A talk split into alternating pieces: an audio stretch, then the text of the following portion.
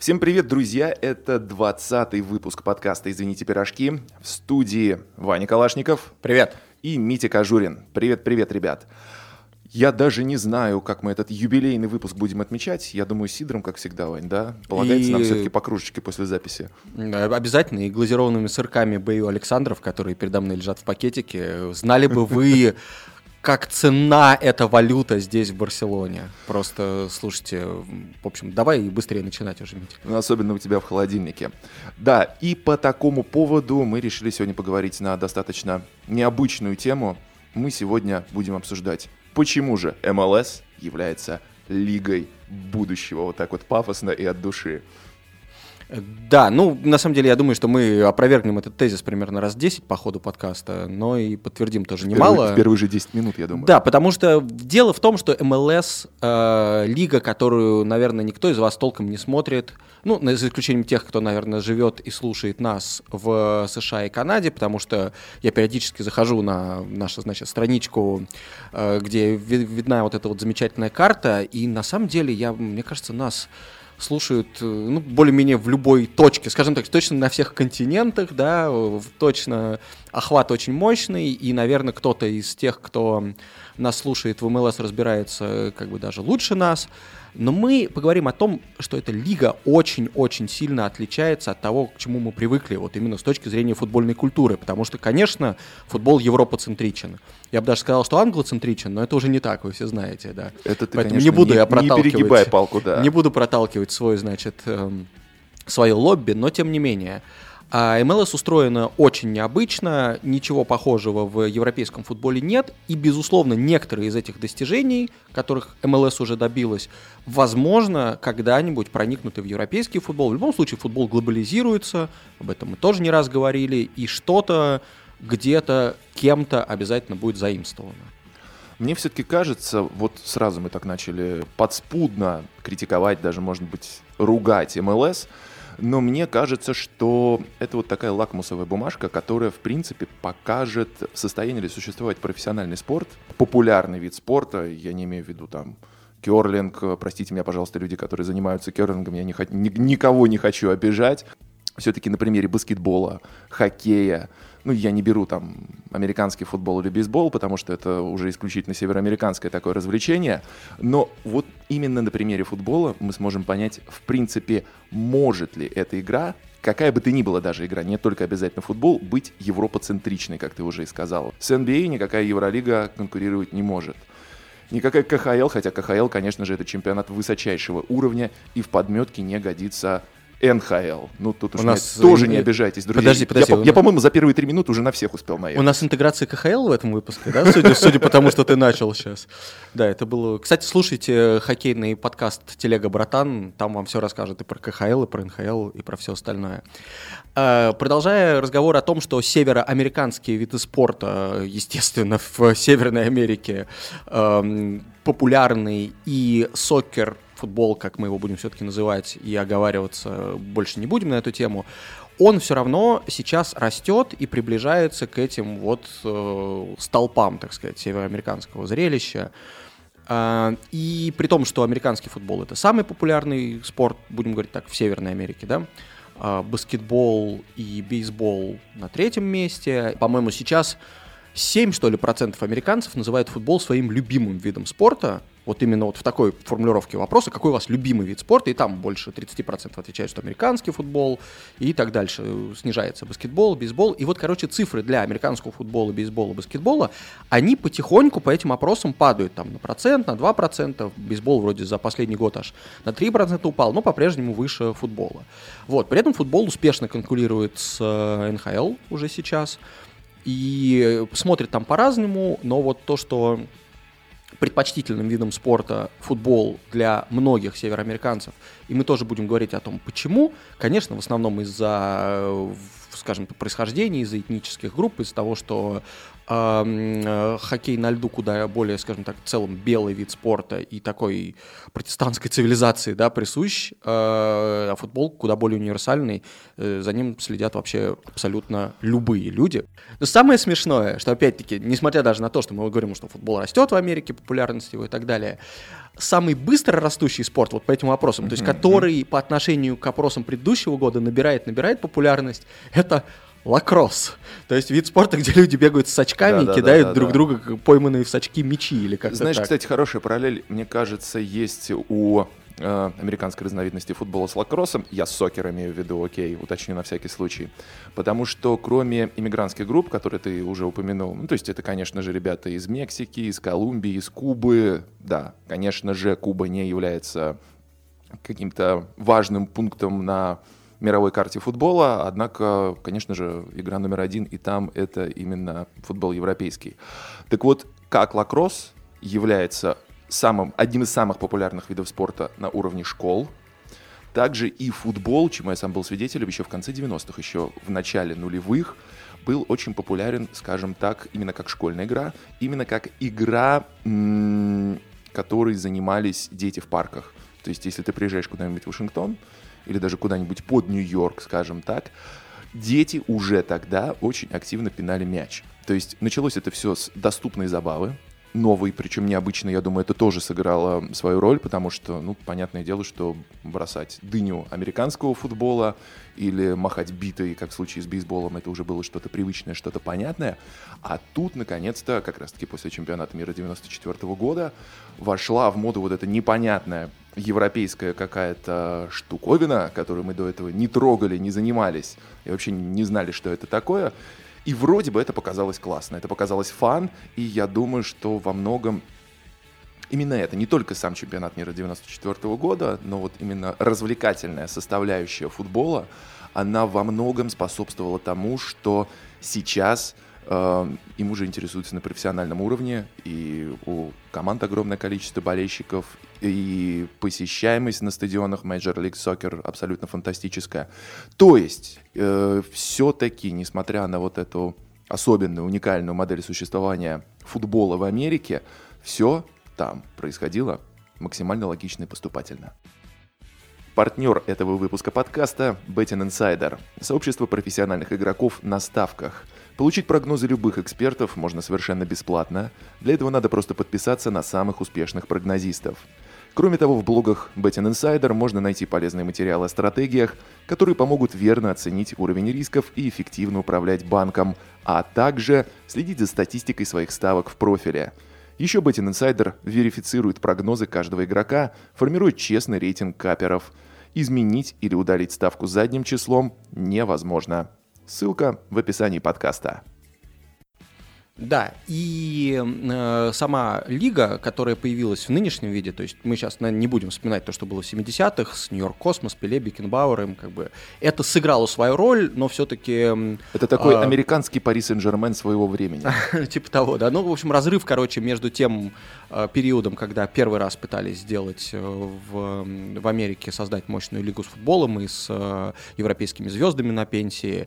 В общем, есть некоторый мостик к современному МЛС, который через 20 лет появился после того, как все более-менее угасло, но как бы это слишком в анамнезе там какой-то американской истории. Мы, я думаю, к этому, если вернемся сегодня, то не часто. А вот нынешний МЛС, собственно, чем эта лига отличается с точки зрения устройства от европейских лиг, от привычных футбольных лиг, тем, что там, как и в других американских видах спорта, есть две конференции – то есть из-за того, что Америка огромная страна, значит, есть восточные конференции, где играют клубы типа там из Нью-Йорка и, в общем, вы сами прекрасно знаете. Расскажи это Балтике и лучу энергии. Америка большая страна. Сейчас я расскажу есть Балтике по, и лучу энергии, все. Вот. И, соответственно, есть э, западная конференция, где Порт уже не лучше энергия, лучше, и так далее. Вот. И э, структура простая, просто если никто никогда не, не, не думал, не задумался о том, как они играют-то вообще, то там команды из одной конференции играют э, в абсолютно нормальной европейской системе в два круга между собой, и еще играют как минимум один раз с каждой командой из другой конференции. Э, Тут место проведения этого матча может меняться. И еще, по-моему, там, чтобы компенсировать неровное количество команд, есть один-два дополнительных матча, которые там жребием определяются. Вот. И Причем это... победитель регулярного чемпионата получает, конечно же, свою чашку, как это в НХЛ заведено и в других американских чемпионатах. Но, конечно же, почетным победителем и главной командой всего турнира это становится победитель плей-офф. Всего в стадию плей-офф выходит по 6 команд из каждого дивизиона, и уже именно они рубятся за звание сильнейшего клуба Северной Америки. И вот ровно в этот момент на словах сильнейшего клуба Северной Америки хочется упомянуть Луч Энергию и Балтику. На самом деле, мне кажется, что это прекрасная система. Вот насколько я не представляю себе дивизионы ни в одной европейской стране, да- да- даже боль- большой, типа, не знаю, Германии, Испании или Франции, а, потому что это небольшие страны на самом деле. Настолько же мне хочется вот именно тот факт, что МЛС из эм, своей географической такой вот дискомфортности, да, делает фишку, на, вот прямо мне хочется в этот момент, Вань, извини, чтобы... из этой географической фишки они страну создали, в общем-то. Ну, э, знаешь, просто... Не только МЛС. Ну, если бы там кто-то остановил их вовремя, Ну, Вне может быть, внешних и не врагов просто бы. нет. А соседи, извини меня, одни лес рубят, э, другие такос э, лопают. Э, В общем-то, вот такие внешние угрозы. Да. Это, мне кажется, слишком простой взгляд на особенности. Утрирую я, конечно. Да, же, америка- американской истории. Короче, э, вот эту систему очень-очень хочется пересадить. э, ну, наверное, я сейчас скажу, что давайте сделаем то же самое в России. Это будет довольно безответственное заявление. С другой стороны, я не вхожу в э, исполком Российской премьер-лиги, поэтому могу себе позволить сделать безответственные заявления. Я бы, конечно, бы мечтал, чтобы э, российская премьер-лига была устроена по дивизионному принципу. И вот почему. То есть не только вторая лига, а чтобы и на высшем уровне у нас Да. все играли по ФНЛ не трогаем, потому что это лига идеальна. Потому что она идеальна, Да, что там менять? Ничего там менять не надо. Но вот э, премьер-лигу совершенно точно бы я как даже бы предложил бы разбить. То есть на два дивизиона и э, поскольку команды, например, из европейской части России, когда они играют друг с другом по, ну, в нормальном режиме по два раза, эти матчи, в общем, отличные, на, них, на них и так-то, в общем-то, более-менее все ходят, и как бы, когда еще клубы, например, по принципу МЛС, где нету вылета и подъема из низших дивизионов, и клубы, собственно, набираются в э, систему, в лигу, потому насколько они финансово там стабильные, насколько они могут обеспечить, э, в общем, насколько у них есть там стадион, куда они будут людей водить. В общем, все то, чего часто ок- не оказывается у российских клубов, чего они часто лишаются, из-за чего они расформировываются и так далее. И вот это вот ядро европейских традиционных э, клубов на территории России будут играть между собой, как когда-то там они играли верхняя восьмерка, да, в этом переходном сезоне. Прекрасно. И один раз за год они будут летать и играть так называемый третий круг где-нибудь за э, Уралом, условно говоря, или начиная с Урала.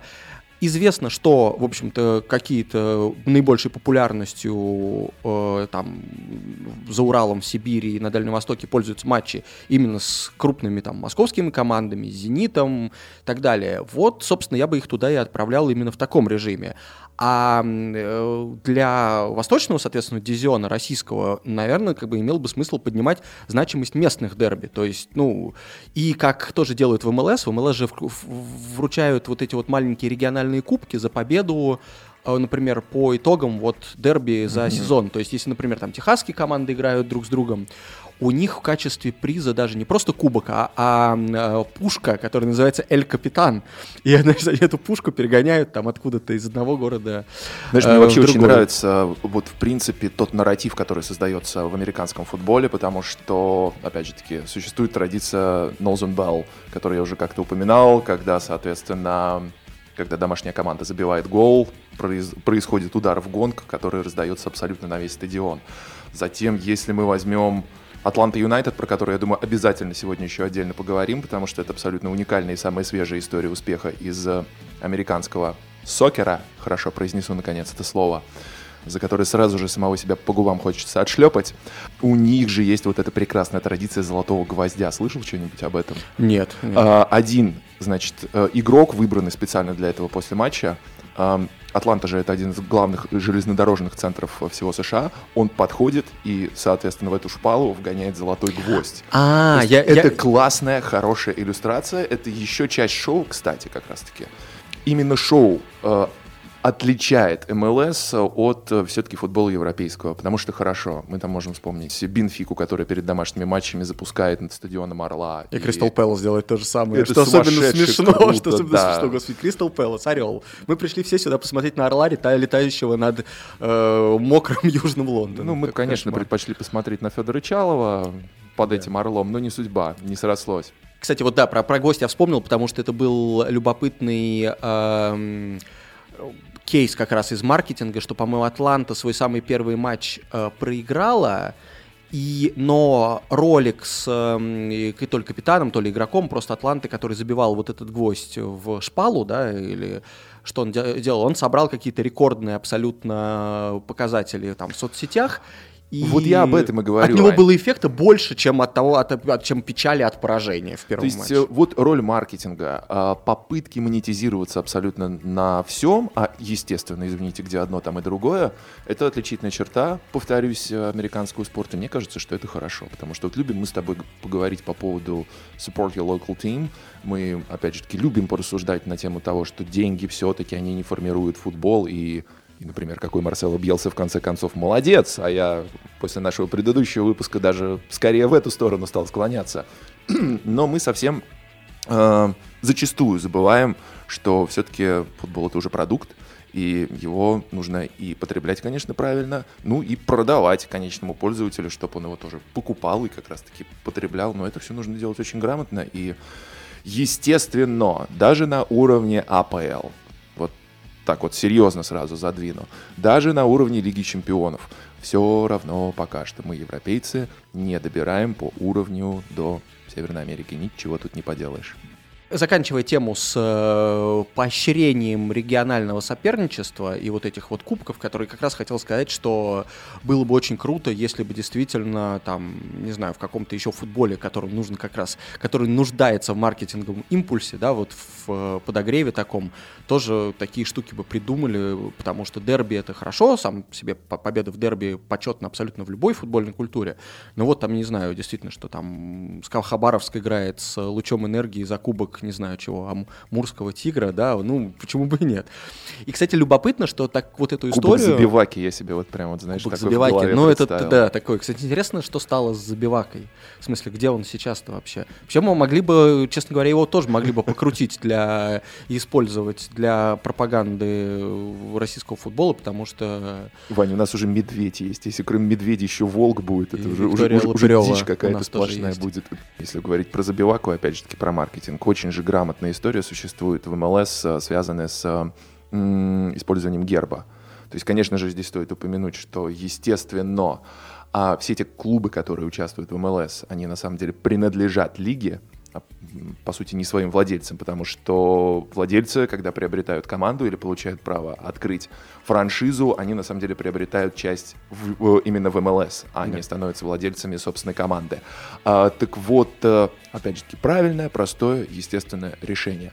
Есть э, официальный герб МЛС, разделенный такая пополам, очень симпатичная история. Ее разрешено окрашивать в цвета клубов которые находятся в том или ином городе, неважно, Лос-Анджелес, это Нью-Йорк, Атланта, Майами скоро будет. Э, то есть это тоже хорошая интеграция. Ну да, это одновременно которая, и которая, региональная которая помогает объединить глобальный бренд, совершенно верно, к чему я веду, и именно местные команды, у которых есть свои уникальные особенности.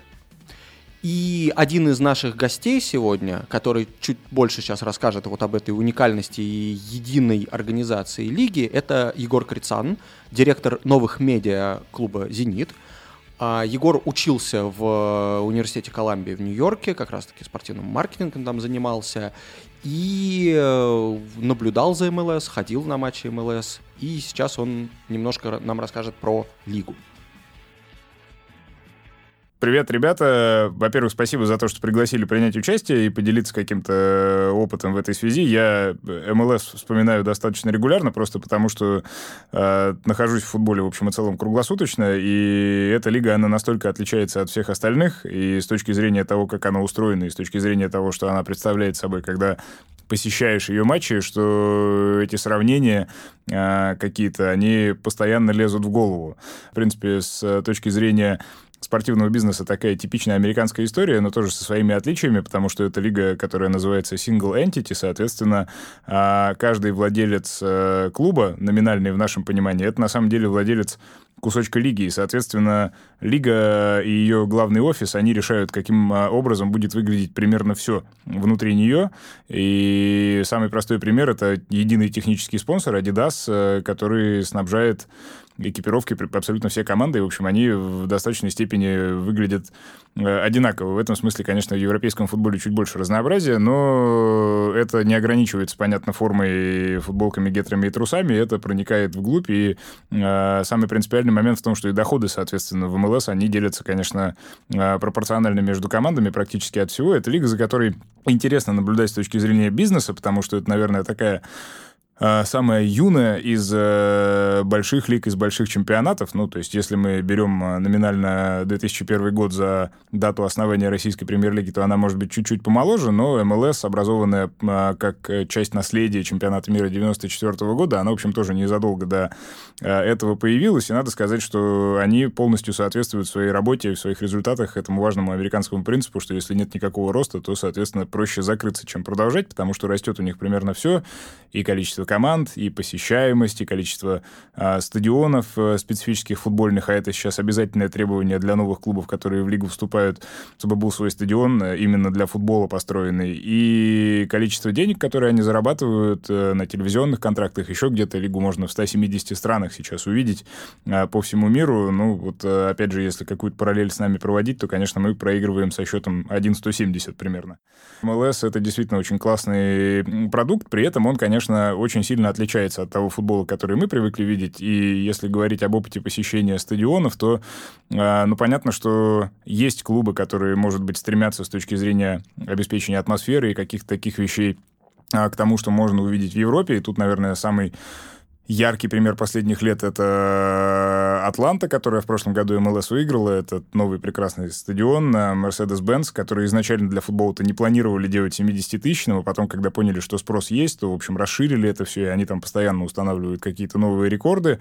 Это и какие-то клубы другие провинциальные. Цинциннати, вот, который к МЛС недавно присоединился, это такой очень а, показательный пример, а, поскольку клуб еще, когда он играл в одной из низших лиг, а там же нет и того, что называется relegation promotion, выход выхода или падения в низшие дивизионы. Вот он даже в низших лигах собирал там по 30 тысяч человек, если мне память не изменяет. И там, конечно, все это выглядит здорово. Там есть какие-то, ну, такие попытки, э, какое-то фанатское движение, что ли, организовать, но со скидкой, понятно, на все вот эти традиционные американские э, морали, устои, традиционные в современном смысле, потому что был я на матче э, Атланты и видел там э, марш ЛГБТ-болельщиков, допустим. Ну, наверное, где-то в Европе это уже мыслимые штуки, но вот у нас, опять же, наверное, сложно такое пока себе представить. И в целом это все интересно, поскольку в Европе есть такое ощущение, что когда приезжаешь на новый стадион, то, ну, скорее, большинство вещей, они так или иначе будут совпадать с какой-то небольшой скидкой на местный колорит или еще что-то там. Э, арены, они в достаточной степени друг от друга отличаются. У меня э, самый запоминающийся пример посещения матча, он, наверное, пришелся на матч NYCFC, это часть City Group, э, соответственно, конгломерата, которому Манчестер Сити принадлежит, и а, другие команды в разных частях мира. Эта команда, она, как известно, играет на бейсбольном стадионе Янкис, и вот мы, когда в первый раз собрались пойти, решили, что нужно купить э, места а, у угла поля, потому что поле треугольное, и, соответственно, футбольное, оно в него как бы вписано прямоугольником, ну, то есть можно себе так нарисовать в воображении, как это выглядит. И мы сели в самом углу, то есть на самых престижных местах для просмотра бейсбола, потому что там как раз битые машут вот в этом вот э, районе. А, но, как казалось, самых неудачных для просмотра футбольного матча, потому что поле, оно оказалось в 40-50 метрах от нас, и там тогда Пирло играл, и мы как раз вот где-то на а, плоскости, поскольку это еще и не очень высоко было, видели, как он угловой подает, и, в общем, это, наверное, был максимально эмоциональный момент с точки зрения просмотра, потому что больше там ничего невозможно было увидеть, а, но, с другой стороны, стадион Янкис, он славен двумя сотнями своих ресторанов и замечательной едой, поэтому, в общем, мы там как-то время все равно классно провели. Довольно много я ходил и на игры Red Bull, это тоже часть большого конгломерата, и Лейпциг, и Зальцбург, и другие команды, и вот они играют в Нью-Джерси, хотя и называются, вернее, приписывают себя к Нью-Йорку, но формально находятся все-таки на другой стороне Гудзона, и там такой небольшой приятненький стадион, э, куда, в общем, люди приезжают с Манхэттена и из других частей, из Нью-Джерси, с э, противоположной стороны, ну, чтобы за них поболеть. Там тоже много разных интересных проблем и обстоятельств. Ну, в целом, это такой, наверное, более европейский какой-то experience, небольшой аккуратный стадион, над которым самолеты в аэропорт Лагвардия заходят на посадку. Э, как правило, посещение матча МЛС — это всегда история не только про футбол как таковой, но и про какую-то очень приятную гастрономическую сцену. И и, в общем и целом, много каких-то других развлечений, потому что стараются они тоже, ну, понимают, что люди вряд ли в Америке очень хорошо знакомы с футболом, хотя все лучше и лучше ситуация становится, но стараются как-то насыщать этот матчдей а, разными приятными штуками. Я, кстати, еще пару раз имел возможность побывать в офисе МЛС. Они сидят в таком а, золотом треугольнике на Пятой авеню на Манхэттене, там, где офисы всех больших лиг, собственно, находятся, за исключением, наверное, НФЛ, у которой в Лос-Анджелесе еще очень большой кусок штаб-квартиры. И это просто два этажа в очень большом а, красивом небоскребе, но там все так здорово сделано, проникнуто футболом, и там, допустим, одна из стен, она отведена под то, что там находятся лопаты, вывешенные, которыми вот это символический первый подкоп под новый Э, стадион под его фундамент делался в разное время э, комиссионером Доном Гарбером, его предшественниками и владельцами этих клубов. Э, и в целом там не так много людей работает. То есть по сравнению, допустим, с NBA, там, наверное, все существенно меньше. С НХЛ, может быть, как-то сравнимо. С НФЛ понятно, что вообще бесполезно сравнивать. Но все такое достаточно интересно решено с точки зрения дизайна, ну и с точки зрения того, насколько они вообще тащатся от того, что собой представляет этот э, продукт, который они делают. Поэтому я призываю всех как-нибудь однажды проснуться ночью, найти возможность посмотреть трансляцию МЛС, убедиться в том, что, в общем, футбол бывает и таким. И еще раз благодарю вас за возможность рассказать об этом опыте. Кстати, э, вы можете слушать подкаст Green Room, тоже посвящен спортивному маркетингу. И, в частности, я очень рекомендую последний на данный момент выпуск о спонсорстве в спорте. В частности, как этим лихо пользуется, например, э, клуб Рома сейчас, который придумает нереально крутые интеграции с болельщиками. И тут тоже американский след прослеживается, потому что Ромой владеет э, американская компания, и также там в этом подкасте говорят о таких диких вещах, э, как спонсорство бороды. Я бы вот не против был бы, если бы мою бороду в нашем подкасте кто-нибудь заспонсировал. Человек, кстати, который ответственен за то, что МЛС так функционирует, ну, скажем так, что она понимает вообще, что происходит с каждым клубом, несет какую-то степень ответственности за каждый клуб, в том числе за его там финансовую состоятельность, за то, чтобы она была прибыльной и так далее. А, для этого в лиге есть, как и в любой североамериканской лиге, есть комиссионер, то есть человек, который, в общем, держит свои э, руки на, на пульсе всего, и в МЛС такой человек зовут Дон Гарбер, он знаменит в том числе тем, что долго работал в НФЛ, и он как-то в какой-то момент перезапустил вот это вот знаменитое halftime-шоу в Супербоуле, ну, mm-hmm. где всегда кто-то выступает, и вот он, по-моему, у него прорыв был в тот момент, когда он Майкл Джексон на это подписал, и потом просто превратил это вот в самый э, просматриваемый сегмент спортивного соревнования, и, в общем, этим очень прославился, потом вот пошел другой спорт поднимать. Вот, и, соответственно, его деятельность, деятельность комиссионера, деятельность лиги, которая, в общем, выдает в какой-то степени там лицензии клубам или иногда еще и может купить и владеть клубом целым, есть несколько любопытных примеров этой деятельности, которые вот прям показывают, насколько сложно успор... иногда устроен американский спорт и какого рода интересные решения нужно принимать. В частности, мне дико нравится история о том, что есть такой мексиканский клуб Чивас Гвадалахара. Mm-hmm. И просто крупный мексиканский клуб. Кстати, в какой-то момент, вот э, лет 6 назад, 7 назад, была такая проблема, что э, латиноамериканское население, они смотрели э, футбол, э, живя в США, то есть будучи гражданами, жителями США, смотрели все равно больше мексиканскую лигу, в первую очередь мексиканцы, но и остальные латиноамериканцы тоже, потому что, не знаю, там веселее, задорнее, что-то еще, чем э, МЛС. Ну, Это в конце было концов, просто уровень футбола значительно назад. выше, плюс э, тоже не будем забывать, что в мексиканском футболе уже определенное количество лет деньги вводятся, поэтому и покупать довольно престижных игроков э, и платить хорошие деньги футболистам. У мексиканских клубов есть такая возможность. Да, плюс а история. А ты ведешь, я так понимаю, все-таки к открытию франшизы. Э, да, Чиваса. я веду к тому, что в тот момент когда стало понятно, что, например, там юг э, США, Калифорния, там много мексиканцев, которые хотят свой клуб, а не хотят, например, идентифицироваться с Galaxy, где, ну, Бекхэм и Бекхэм, ну, а что нам Бекхэм, как бы, давайте нам наших друзей. И люди, которые владели Чи- Гва- Гвадалахара, создали Чивас USA. А, то есть, соответственно, клуб э, в Южной Калифорнии, который прям был четко ориентирован на, э, значит, э, мексиканцев или американцев мексиканского происхождения. И, честно говоря, он моментально породил вот тот, наверное, больше свойственный для европейского и для более традиционного футбола, вот сразу напряжение между местными фанатами, то есть там белые стали понимать, это не наш клуб, мы не будем болеть, значит.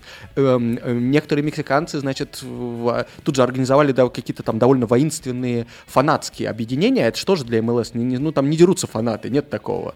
Они там максимум покричать друг на друга что-то там могут, и понятно, что это абсолютно не, ну, не, не, не, не тот, э, так сказать, не то времяпрепровождение, которым футбольные болельщики в Америке занимаются. И э, люди стали реагировать. на Это, кстати, вот. очень интересная кросс-культурность, потому что таким образом, вот действительно, мне кажется, что получилось, хотя бы попытаться привить э, это именно вот латиноамериканскую культуру в США, но, правда, долго вся эта история не протянула, потому что, опять же таки, кстати, возвращаясь к э, вопросу финансирования, понятное дело, что можно толкать эту тележку в гору, но если мы говорим про латиноамериканцев, в массе своей это платежеспособная аудитория? Да вот не очень, честно говоря.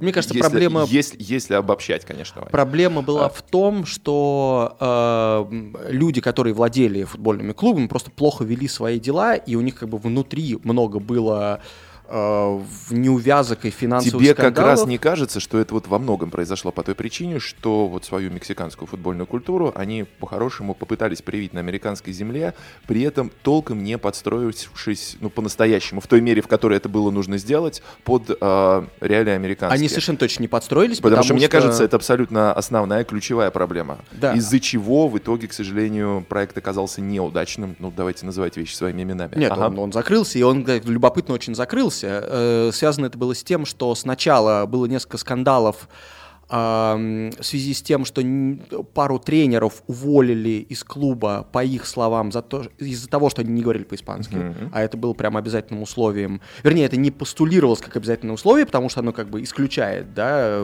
людей из процесса дискриминации. Слушай, Но, тем не ну, менее, в, это было. в регламенте, опять же таки, того же Атлетик Бильбао, который мы, по-моему, каждый выпуск уже упоминаем, тоже нигде не написано то, что в команде Разумеется. могут играть Ну, только да, баски. да. Это Но опять- неофициальная директива, которая просто держится Это правда. на своих исторических корнях, а не на каких-то юридических Вот, да. документах. А владельцы клуба мексиканцы в какой-то момент начали выяснять, есть ли у там у, у игроков из академии клуба, из вот, собственно, дубля, которые там другой лиге играют, в другой системе. А ли у них латиноамериканские корни, и если их у них не было, то, в общем, их как-то под какими-то там предлогами отчисляли и так далее. В общем, это была прям вот прямая дискриминация, и в совокупности с тем явлением, что э, болельщики Chivas US э, стали говорить, что, значит, мы тут настоящие, а вы все гринго, которые в футболе ничего не понимают. Э, как-то это все наросло, как, как снежный ком, э, владельцы разорились, и в итоге что сделала Лига? Лига выкупила этот клуб, то есть она купила клуб и закрыла его потом. Это вот, конечно, очень такой прям пример такого разумного вмешательства, разумного регулирования. И вот, я не знаю, знаешь, вот если бы Тосно купил кто-нибудь после того, как они выиграли Кубок России, после этого закрылись, и потом как-нибудь по- подумали, ну, вот смотрите, у нас есть там база, стадион, э, какое-то количество игроков, какое-то количество, э, какой-то, какая-то инфра- инфраструктура. Давайте это сохраним и передадим следующим людям, которые придут с деньгами и будут готовы туда, сюда вложиться. Я по- последнее, что по поводу, значит, Чиваса и LAFC. Мне просто очень нравится, кто им владеет. То есть в итоге там супер э, мультинациональный состав этих владельцев. Значит, большой э, этот э, человек крупный, по-моему, чуть не самый богатый э, вьетнамец в мире, ну, вернее, американец вьетнамского происхождения, Хенри Нгуэн. Потом там, значит, старый дру- наш друг Винсент Тан, который Кардифом владеет. Вот, он тоже у него есть доля. Эм, э, актер Уилл Феррелл, значит, Мэджик Джонсон, баскетболист. Но самое главное, знаешь, кто там? В состав этих, этого совета инвесторов и так далее входит Тони Робинс. Вот этот вот Вау, мотиватор, который, да, которого да, хочется да, да, просто, да, да, просто да. понимаешь, отправить Которого помнит весь Олимпийский в Москве, я думаю. который просто, вот, вот, конечно, это для меня это просто, я так, мне там был симпатичный клуб проходимец. LAFC. Ты знаешь, он, э, Да, образ, но- образ Остапа, он э, до сих пор все-таки зачастую Да, но Тони. Робинс, извини, Но извините, всё-таки есть- извините, за вас я болеть не буду точно. все-таки если не говорить про персонажа вроде Тони Робинса, ну ладно, конечно, можно проговорить, но я думаю, не в этом подкасте. Меня все-таки из вот последних действительно открывшихся американских клубов в большей степени интересует, конечно, пример Артура Бланка и Атланта Юнайтед, потому что это супер пример успеха. Я думаю, проекта более классного, более занимательного не было за всю историю МЛС. И Артур Бланк, он что за человек? Ну, естественно, он очень состоятельный мужчина. Он долгие годы уже владеет э, клубом по американскому футболу, то есть NFL эм, Atlanta Falcons, которая как раз-таки феерично не так давно проиграла тот самый Супербоул, введя в счете с э, фантастическим абсолютно преимуществом. Но а, показателен случай с Бланком и с появлением Атланты Юнайтед в каком плане? Потому что он говорил, что НФЛ это бизнес, все остальные предпринимательские проекты, которые у него есть, это тоже способ заработать деньги. А Атланта Юнайтед — это будет клуб для моей семьи. Это будет команда, в которую я буду вкладываться всей душой. Ну и опять же таки, да, извините, я сегодня постоянно упоминаю маркетинг и монетизацию, но никуда от этого не уйдешь. Человек в результате очень долго добивался возможности создать клуб МЛС именно в Атланте, потратил на это огромное количество усилий и денег, в результате все получилось. Получилось настолько, что первые фанатские группировки у команды стали появляться еще за три года до того, как она провела первый Это официальный правда. матч. Просто тогда, когда стало известно, что в Джорджии появится своя команда. Кроме всего прочего, вот может быть момент, который меня отчасти чуть-чуть напрягает в американском спорте, и в частности в МЛС. Ну, это вот некая, может быть, такая неестественность происходящего. Я, кстати, не говорю, что меня это сильно напрягает, но, тем не менее, такое маленькое бельмо на глазу есть. То есть все контролируется. Клубы под- уходят под лигой. Все регламентировано. Зарплаты регламентированы. Опять же таки, какое количество, например, э, ам, классных игроков, исходя из этого правила Бекхэма, который сегодня еще проговорим обязательно, может выступать за ту или иную команду. Но человек как раз-таки в этой ситуации разрулил все очень хорошо, потому что он еще тогда, несколько лет назад, э, говорил, что в Атланте есть великий баскетбольный клуб. В Атланте есть великий клуб по американскому футболу. К нам сейчас приезжает огромное количество мигрантов, потому что Атланта растет, этот город увеличивается, и у них нет любимой футбольной команды. И мы сейчас займем эту нишу. Э, сказал Артур Бланк и ни разу не прогадал. Потому что если первое время, как мы прекрасно знаем, эту новую, прекрасную, великолепную Mercedes-Benz арену, на которой играет клуб, и стадион по праву считается одним из лучших в мире, может быть, даже лучшим.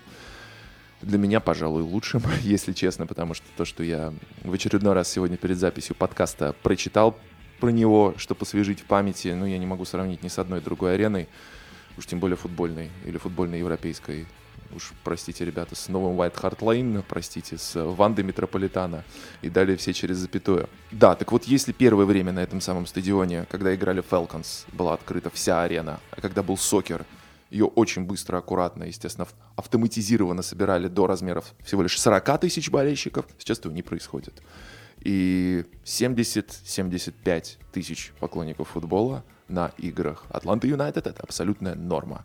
То есть, учитывая тот срок, который существует команда, учитывая то, что это уже действующий победитель МЛС, вообще-то на минуточку, победитель именно плей-офф. Классно, круто, но во многом это, конечно, так получилось э, не только из-за того, что МЛС э, развивается по какому-то правильному вектору, на это что-то у меня даже есть определенные сомнения. Но большое спасибо Артуру Бланку совершенно точно нужно сказать. Человек очень хорошо, в отличие как раз от Чивас, ориентируется в том, что он делает, и очень хорошо адаптируется под ситуацию. Мне еще кажется, что Атланта Юнайтед хороший пример того, как могут реализовываться разные, скажем так, стратегии построения карьеры для игроков, которые выступают в МЛС. Вот, например, какие основные претензии к МЛС с точки зрения вот э, того, кто там играет? Либо какие-то европейские звезды на пенсии, либо какие-то американские пацанчики, которые только-только вот, значит, чего-то э, показали в МЛС, но часто, например, они едут в Европу и оказываются не готовы к европейскому уровню и возвращаются. Или люди, которые должны играть в чемпионшипе, а становятся там, как Брэдли Райт Филлипс, лучшими бомбардирами чуть ли не в истории лиги. В общем, каждый раз что-то что не то. А вот Атланта, там есть прям сейчас два очень хороших примера, которые тот же самый комиссионер МЛС э, Дон Гарбер считает, что прямо вот МЛС может одновременно развивать две таких стратегии. Например, ну, всем известно, что там португальская лига продает игроков и за счет этого живет. Вот. И вот, например, Мигель Альмирон, такой человек, который, собственно, помог э, ага. полузащитник э, атакующий, я забыл, парагвайец он, по-моему, если я ничего да, не путаю. Парагвайец. Он, эм, соответственно, сначала, в, по-моему, в аргентинской лиге играл, потом попал в МЛС 20, 20 20, что ли, 21. Сейчас засветился и... Да, и он помог э, команде стать, э, соответственно, чемпионом МЛС, кубок выиграть, и потом его вот прямо как восходящую звезду и лиги, и в принципе и так далее продали в Ньюкасл. Ну, клуб не, не тот, в, который, в котором хочешь оказаться, но если там тренеры сейчас поменяют, а еще лучше владельцы. В отсутствие французского тренера. паспорта, да, да. И владельцы сменят. Да, владельцы да. в первую очередь. Извините, Майк Эшли, Стив вы, Брюс, уже Стив Брюс сам уйдет, Нет, я Стив, думаю, Стив да. Брюс пусть сидит. Он, ну, Стиву Брюсу тренировать французов и одного парагвайца, это в чемпионшипе идеально Да, это хорошо. Вот, но в общем смысл в том, что так как раз работает вот лига, которая работает на репутацию, лиги, которая находит где-то талантов, и потом их, в общем-то, растит. Он же прибавил, так сказать, мастерстве-то там, естественно, когда играл в Атланте Юнайтед, и потом продает. Или э, МЛС также может быть лигой, которая э, талантливых игроков, которых по каким-то причинам не получилось где-нибудь там на родине, в Европе, но они еще не в там 35-летнем звездости и не суперзвезды, которых mm-hmm. нужно с маркетинговой точки зрения э, к себе забирать, а именно люди, которых просто, ну вот, не идет карьера, но они могут ее спасти. Вот такой пример — это Джозеф Мартинес, это лучший бомбардир МЛС, тоже, соответственно, за Атланту Юнайтед играет. Он э, что-то в Италии где-то играл, я даже боюсь наврать в какой-то именно команде, но, в, так сказать, в, в, не в самой сильной. И, в общем, ну, у него просто не сложилась европейская карьера. Он приехал туда, и он сейчас там забивает в 14 матчах подряд. Он э, просто человек, который, он не выглядит так, как, например, выглядит Златан на фоне остальных. Но он и не получает столько, как Златан, 7 миллионов в год тоже. Соответственно, поэтому как бы это как раз для него нормальное место. То есть это не, о, не продолжение карьеры, как в Китае, только ради денег, и как бы, можно ничего Но не тебе делать. на этом фоне все-таки не кажется, что в МЛС последние годы потянулись игроки, которые абсолютно спокойно могли еще выступать на высоком европейском мировом уровне, но, опять же таки, если мы возьмем пример Карлоса Велла, который нормально выглядел бы, я думаю, почти в любой команде Ла Лиги, да и в Англии тоже мог бы еще попробовать попылить.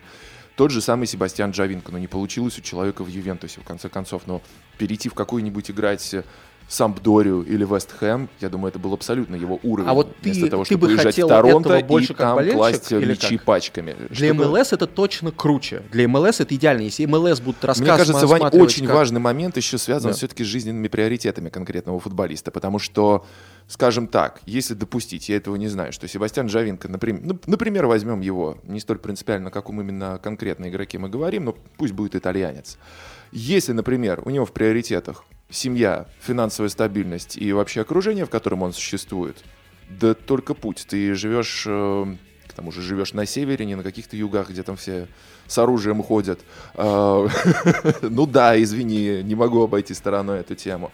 То есть эта сторона очень комфортная, очень супер предназначенная, что уж там для семейной жизни, для максимально безопасного существования.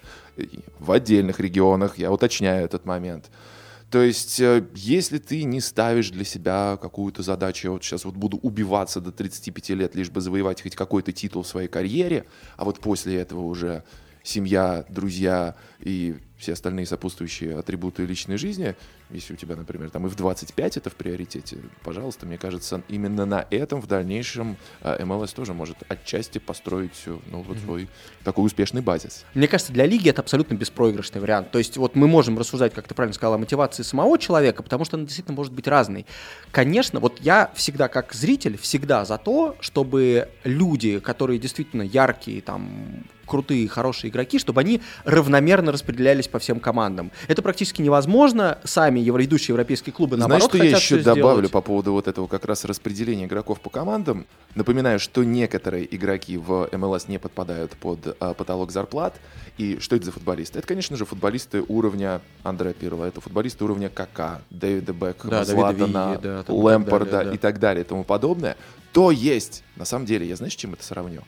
Я это сравню со вселенной Марвел, или даже, кстати, с недавно вышедшим очень хорошим сериалом, который называется The Boys, тоже про супергероев. Мгм. Потому что во многом вот это американское умение создавать массовый, именно массово-культурный нарратив, мне кажется, она как раз в этой ситуации создает своего супергероя для каждого американского города. То есть, пожалуйста, я понимаю, что уже не все играют в этих командах, кто-то ушел, кто-то завершил карьеру, кто-то остался, но тем не менее.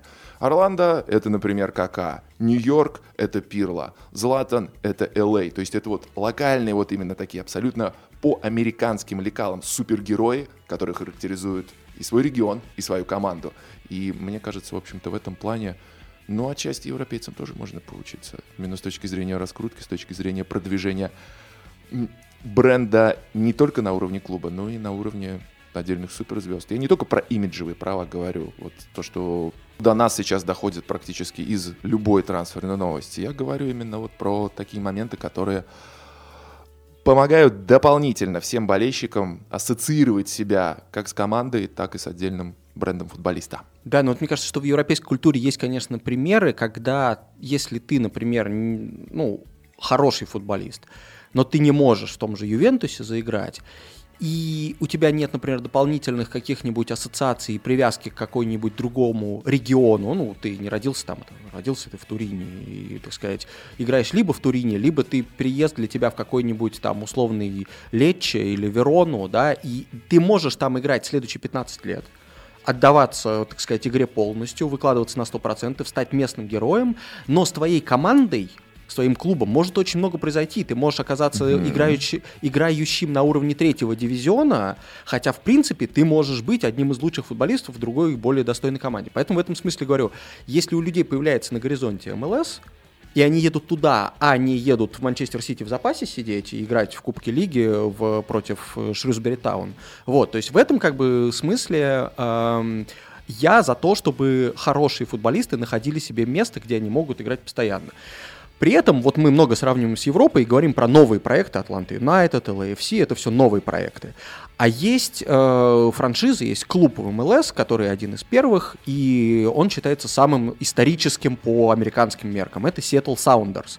И вообще футбол вот в, на, соответственно, северо-западе, Portland Timbers, э, Seattle Sounders и Ванкувер, которая относительно новая команда, там вот прям как-то он прижился и считается, что там самые э, эм, эмоциональные болельщики, и там средняя посещаемость за 40 тысяч зашкаливает, то есть, например, больше, чем на стадионе Челси. Ну, он ограничен размером, 41 тысяча на Стэнфорд-Бридж, но все равно люди ходят по 40 тысяч на каждый матч. И чтобы понять вот этот вот феномен, то есть уже сформировавшийся феномен э, популярности футбола в Америке, мы поговорили с человеком, который зовут Мэтт Пенц. Он э, журналист э, The Athletic, ну как все сейчас журналисты The Athletic, потому что The Athletic скупил всех журналистов в мире. Он написал очень хорошую книжку про Seattle Sounders, и он расскажет, вот почему вообще в Сиэтле футбол появился и прижился. Клуб Seattle Sounders был основан всего 12 лет назад, но из года в год стабильно собирает больше 40 тысяч на стадионе, а его болельщики считаются самыми активными в МЛС. Почему это произошло именно в Сиэтле? First of all, um, what the Sounders did really well um, is market to sort of the right population of sports fans. Прежде всего, Саундерс правильно выстроили стратегию привлечения болельщиков. В 2009 году, когда клуб только создавался, большинство команд МЛС строили стадионы в пригородах, чтобы заинтересовать футболом родителей с маленькими детьми, чтобы люди ходили на стадион целыми семьями. А Саундерс решили построить стадион в центре города и заинтересовать футболом настоящих фанатов спорта. 20-30-летних миллениалов с другими жизненными приоритетами. Маркетологи Sounders опирались на опыт Seattle Seahawks, местной команды по американскому футболу, и отнеслись к делу также профессионально, досконально изучив свою потенциальную аудиторию. Раньше в МЛС так не делали. Кроме того, со спортом в Сиэтле дела тогда обстояли плохо.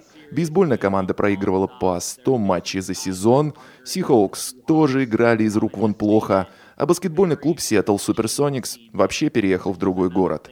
Люди мечтали о новом клубе, который наконец-то будет побеждать. А футбольная команда сразу стала успешной. Например, выходила в плей-офф на протяжении 10 лет подряд.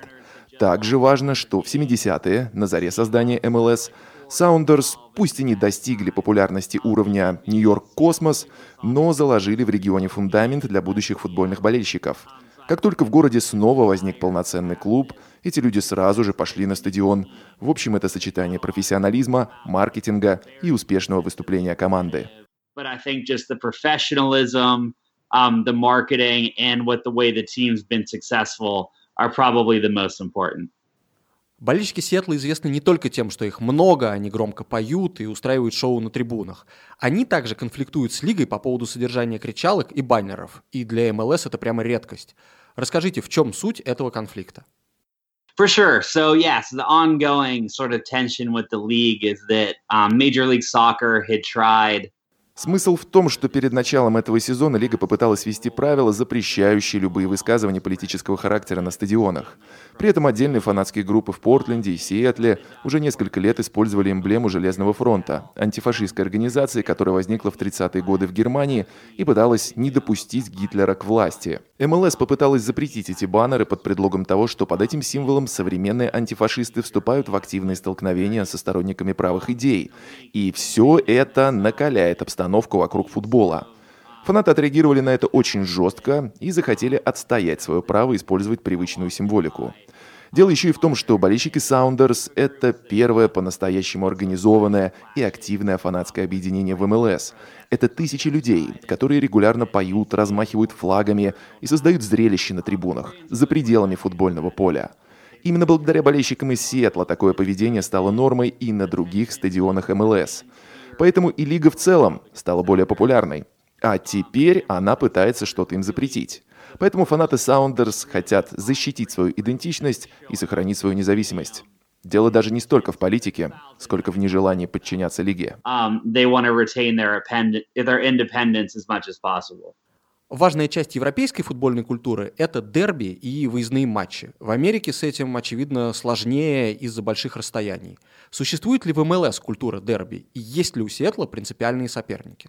Yeah, so the Cascadia Cup involves the teams from um, Seattle, Vancouver, and Portland, and they all kind of compete in this little competition. Да, у нас есть дерби. Мы называем его Кубок Каскадии.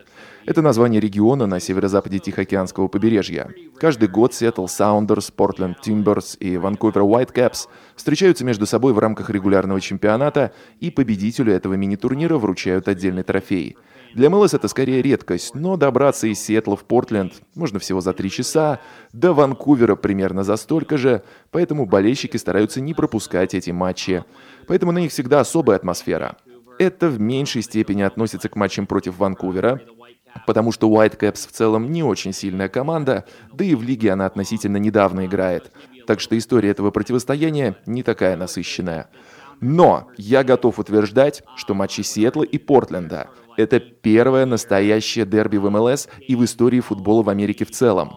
С точки зрения атмосферы на трибунах и накала эмоций вокруг игры, это абсолютно европейский уровень. Сейчас в МЛС появилась новая отличная дерби между двумя командами из Лос-Анджелеса — Galaxy и LAFC. У него совсем недолгая история, но каждый матч получается увлекательным и зрелищным. Тем не менее, с точки зрения атмосферы и значимости, дерби Сиэтла и Портленда по-прежнему самое крутое в Америке. Как обычно, мы задаем вопрос тем, кто поддерживает нас на Патреоне. Напомню, что это можно сделать перейдя по ссылке patreon.com pais и задонатить нам какую-то сумму на производство этого подкаста. Так вот, наших подписчиков мы периодически просим задать вопросы, на которые отвечаем прямо в подкасте. И вот вопрос от Дмитрия Куркина. А, миф про непопулярность сокера в Штатах вы и так, наверное, развеете по ходу разговора, но хочется развить тему. А, мне кажется, пренебрежительное отношение к футболу по правилам ассоциации во многом завязано на отсутствии по-настоящему культовой фигуры. При всем уважении к Мии Хэм, Лэндону Доновану и Фредди Аду, конечно, никто из них и близко не подобрался к статусу Джордана, Грецки или тех ребят из бейсбола, на карточке которых молятся школьники. Кто, как вам кажется, может стать такой легендой? Или, может быть, такой человек уже есть, а нам снаружи не видно? Знаешь, мне кажется, я со своей стороны уже ответил на этот вопрос. Вот именно сравнив э, главных звезд э, футбола э, США с именно супергероями, потому что во многом сейчас, я думаю, сама психология даже Риги выстраивается именно вокруг э, этого образа. Ну а что касается Джордана, совершенно неважно, американского, английского или какого-то еще, я думаю, он уже есть, это, конечно же, Дэвид Бекхэм. Потому что человек, который полностью поменял лигу, полностью поменял отношение к футболу в Америке, и вообще из презрительного сокер сделал это полноценной игрой, ну, конечно, это Дэвид. Тут я соглашусь, но с одной оговоркой. Тебе не кажется, что м, тут как бы вопрос С дедушкиной в том, могут ли оговоркой. быть, Актуальный момент. э, может ли быть местный супергерой? Вот, вот в чем дело. Потому что Дэвид Бекхэм, безусловно, человек, который изменил сокер. Сейчас он, напомню, э, давай, наверное, да, как бы немножко на другой вопрос тоже внутри этого вопроса ответим, что сейчас Дэвид Бекхэм, с, вернее, со следующего года, в 2020 году, будет э, лицом, маркетинговым лицом э, и совладельцем клуба Интер Майами FC, причем не просто Интер Майами FC, а клуб де футбол, клуб де футбол интернациональ Майами FC, то есть эм, название клуба по-испански. испанский, да. Соответственно, в совладельцах у него один, значит, американо-боливийский бизн- бизнесмен, двое Марсело мексиканцев. Клаура, совершенно Да, верно да, зовут да, человека, двое. который, кстати, тоже интересно, ведь э, если ты вспом- вспомнил уже про Бекхэма, как раз-таки вспоминал, что э, еще вот буквально пару лет назад они уже отдельно специально встречались с Дэвидом в Нью-Йорке для того, чтобы закрыть проект, потому что было жутко сложно заполучить землю. Потому что город Майами, он на самом деле состоит из огромного количества муниципалитетов, и мэры этих муниципалитетов жутко между собой воюют. Потом они сади- э, судились еще с одним местным бизнесменом за землю, которую они наконец-то получили неподалеку от центра Майами, то есть на хорошей площадке с замечательным месторасположением. В определенный момент столько всего этого навалилось, что, по словам э, Клауры, они уже встречались с Дэвидом просто чтобы попрощаться. Говорит, ну мы встретились, мы посмотрели друг другу в глаза и сказали, что нет, мы доведем это до конца. Не, это нормально, вот как Так раз для того, чтобы вот стать видишь, героем. соверш- да. Совершенно неважно, правда это или нет, но подача и нарратив с такой вот, вот снова Нет, супергеройский. Я уверен, что это правда, потому что последние новости вообще, мне казалось, вот когда они запустят клуб все-таки наконец-то, и он будет, хотя они уже для второй команды уже есть и база, и все остальное там Форт Лодердейле. А, Сейчас прямо вот, знаешь, как в американских сериалах про выборы, у них сейчас пять э, комиссионеров, значит, Майами, Мгм. и им нужно, чтобы хотя бы четверо из этих пяти проголосовали, э, дали вот добро. И, значит, троих они уже говорили, один, что называется, свингвод, то есть как бы то туда, то сюда, и один вроде как бы упертый чувак. И вот они прямо сейчас, они в новостях сейчас рассказывают, что этого мы уже почти убедили, и мы ему предложим то-то и то-то, но, э, как опять же говорят эти э, компаньоны Бекхэма, говорит, но наша задача выиграть эту битву со счетом 5-0. То есть они хотят и Вот пятого еще. вот. Не, ну это, это просто гениально. Говорю, на этом можно книгу, сериал, все что угодно снимать, потому что всем же интересно, как они будут этих людей там э, уламывать. Вот. Поэтому Бекхэм 100% он сейчас вернется и станет как бы еще большим героем. Просто тут, наверное, история в том, что сейчас Бекхэм, да, человек мира, и, но как бы он не американец, американец. И поэтому мне кажется, что вот чисто американские герои, это... Во-первых, я абсолютно уверен, что главный главная супергероиня американского сокера сейчас это Меган Рапина. Ну, это не обсуждается, конечно, Это прям сто процентов, конечно. поскольку там э, женский футбол абсолютно на уровне мужского и, и, э, по, по части успехов сборной вообще, так сказать, в космосе Одна из двух-трех лучших мировых сборных, да. Вот. И то, что она сейчас выиграла, и они все выиграли чемпионат мира, и она по ходу дела мочила Трампа там после каждого матча, ну, как бы это же так и делают супергероев американских. Или вот даже есть какой-то там да, относительно неприметный э, футболист Алехандро Бедоя, но он давно играет в сборной, Мгм. так он где-то, по-моему, в Германии играл, да, ну, то есть Да-да-да. по, по- по мелочи в разных лигах, неприметных командах. Он сейчас после э, за Филадельфию, он что ли играет сейчас. Он, короче, после как забил гол в каком-то матче, схватил микрофон, который у поля валялся для анонсера, и п- прокричал, что типа Конгресс остановите, э, значит, э, оружие, остановите, ну, как бы запретите оружие, остановите насилие э, с применением огнестрельного оружия. То есть, вот, конечно, в Америке герои, я думаю, это будет тот человек, который, во-первых, вырастет в местной системе, а, по каким-то причинам выберет провести в МЛС все время Я и не будет забывать сказать, о том, что он уедет, американец. Не уедет именно, это тоже Или важный уедет момент. Да. таким персонажем, который уже будет понятно, что он сделал все, что здесь мог, и, например, там сыграет сезон, там, я не знаю, в Манчестер Юнайтед, как, как Ибрагимович после своей карьеры. То есть, понимаешь, еще в чем фишка? Хорошо, конечно, классно выступить вот именно в духе запрещения э, огнестрельного оружия, да, э, запрета огнестрельного оружия, но опять же таки мы вспоминаем Коперника из американского футбола, в общем-то, игрока второго, третьего порядка, который при этом, а, опять же таки, стал известен на весь мир, и даже люди, не интересующиеся американским футболом, НФЛ я уже имею в виду, а, о нем прекрасно в курсе. и а знают, Меган что это за Рапин это была первой футболисткой, кто Да, повторил да, его жест, да, собственно, да, стала на да. колено во время То есть, э, вот да, снова возвращаемся к созданию нарратива и медийности, медийности всех вот этих наших супергероев, которые какие уже есть, какие еще не появились. Я, кстати, соглашусь с тобой, скорее всего, что действительно должен вырасти вот какой-то свой футболист. Я уверен, он появится. Просто Да. потому что сейчас крутые, действительно выдающиеся игроки э, супер мирового уровня появляются уже, мне кажется, в любых точках мира из самых стра- странных стран. Э, как бы это сейчас не очень удачно не прозвучало. И все-таки Штаты, в которых, опять же таки, одним из главных условий создания клуба МЛС, это уже должна быть функционирующая на полную детско-юношеская школа. Понятное дело, каких стандартов. То Да. есть я думаю, что все это будет, остается подождать. А еще мне кажется, что таким героем потенциально может стать человек, который э, после завершения карьеры футболиста станет рэпером. Такой же причем Или президентом. И президентом потом, потому что просто последние, так сказать, эм, э, последние информация об успехе Атланты мне так нравится, что э, это футбол, это первый пример проникновения и слияния футбола, вот именно сокера с э, рэп-культурой, потому что, значит, сидя в сериале Дональда Главера «Атланта», там уже сидят, значит, его братишки, играют в приставку, играют в FIFA Атла- а, да, за Ат- Атланту Юнайтед. Атланта это такой сериал, который рассказывает про жизнь черных ребят в городе Атланта. Ну, э, да. Да, а, со- соответственно, его Прекрасную оговорку создатель, я сделал. исполнитель главной роли, или Он одной из классный, на главных деле, он ролей, классный. он еще и рэпер Childish Gambino, собственно, человек, который записал вот This is America, программный Мгм. клип, который... И его песни болельщики Атланты переделывают под какие-то там местные гимны, не говоря о том, что... То есть Seven Nation Army люди не ограничиваются. Нет, нет, нет. Ты не говоришь о том, что в числе о, таких diehard болельщиков Атланты, несколько лет болеют, Биг Бой из Outkast и Лил Джон тоже, в общем, важный э, рэпер из Атланты. Как и в конце каждого подкаста, настало время рубрики «По одной и пойдем», в которой мы рассказываем с вами по одной новости и идем, не поверите.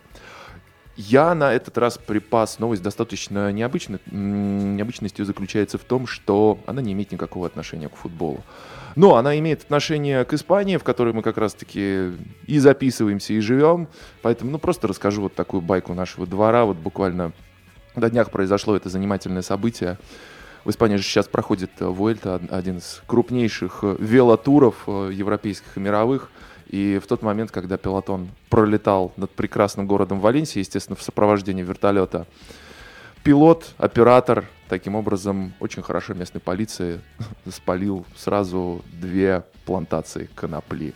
После чего владельцев этих квартир, прекрасных Атика или Собры Атико, которые выходят на крышу, ну, естественно, повязали, и сейчас ребятам грозит от 5 до 8 лет заключения. Кстати, я скажу по поводу Барселоны. У нас тут, например, на два куста чудесного растения каждый житель города Барселоны имеет. Я вот, правда, я вот, правда, не пользуюсь этим правом. А ты, ты как, Ваня? Э, Нет, мне кажется, это мало. Ладно, нет, э, не трогайте это, дети. Вот так мы делаем спорт лучше. И мир лучше заодно вместе с ним. У тебя что сегодня припасено, я надеюсь, все-таки это в большей степени имеет отношение к э, пина- это имеет отношение мяча. к- к футболу, да. Тут, тут просто по- поссорились Иван Иванович с Иваном Никифоровичем. Короче, Майкл Оуэн написал автобиографию. Как ты понимаешь, Майкл Оуэн не лучший э, эксперт и не лучший эм, созидать- создатель нарратива в истории, так сказать, э, Майкл футбольной Оуэн журналистики. Не лучший. Да, он, правда, очень довольно скуш- скучный в роли человека, который вот как медиа-карьеру начал. А, но, тем не менее, чтобы как-то подогреть э, ажиотаж вокруг выхода э, автобиографии, он в газеты, значит, попал кусок, где он ругается с Ширером. Вернее, говорит, что когда, значит, я доигрывал в Ньюкасле, а Ширер там какой-то момент был временным тренером, даже игроком-тренером, который должен был спасти Ньюкасл. И, в общем, он, по-моему, из, из восьми матчей в конце сезона проиграл пять. Один выиграл, два в ничью. И, в общем, Ньюкасл вылетел в чемпионшип. И э, Оуэн рассказывал, что Ширер решил, несмотря на то, что с точки зрения Оуэна Ширер так себе тренер, в принципе, мы все знаем, что он так себе тренер, но Оуэн посчитал, что Ширер решил свалить это на него, хотел его выпустить в матче, к которому Оуэн был якобы не готов. В общем, как на пустом месте абсолютно возник какой-то Раздул конфликт. какой-то конфликт, да. Да, Ширер, отве- прочитав это, ответил сейчас на это в Твиттере. И когда Майкл Оуэн признался, что я последние 7 лет не хотел играть в футбол, у меня все болело, мне было тяжело. Ну, конечно, в стоке играть тяжело, разумеется. А, вот. И... а Ширер ему ответил, ну, конечно, 120 тысяч ты, ты все равно неделю получал, конечно, там, страдал ты, ха-ха-ха. Вот. К чему я это все? К тому, что два человека, которые сделали довольно мощную медиакарьеру просто с точки зрения присутствия, и при этом за все это время, которое они провели в качестве экспертов, они только сейчас дали огня. Ребята, пожалуйста, не будьте нудными бывшими футболистами. Если у вас есть возможность э, как-то друг друга, так сказать, унизить и оскорбить, используйте это сразу же. Не ждите, не ждите вот эти вот 10 нудных лет, потому что я уж думал, что эти люди будут только меня разочаровывать, усыплять и бесить. Друзья, это был 20-й выпуск подкаста «Извините, пирожки». Напоминаю, слушать нас можно на Apple подкастах, Google подкастах, Кастбоксе, Spotify, YouTube. Абсолютно везде, где вы привыкли это делать. Не забывайте ставить нам оценки в приложении, в в первую очередь в iTunes, потому что... А почему в первую очередь в iTunes? Везде ставьте нам оценки. Э, Да, в Кастбоксе тоже можно ставить оценки и комментарии оставлять. И, в общем, где увидите, что можно ставить оценки, ставьте. Здесь был Ваня Калашников, Пока. Митя Кожурин. Пока-пока, ребят.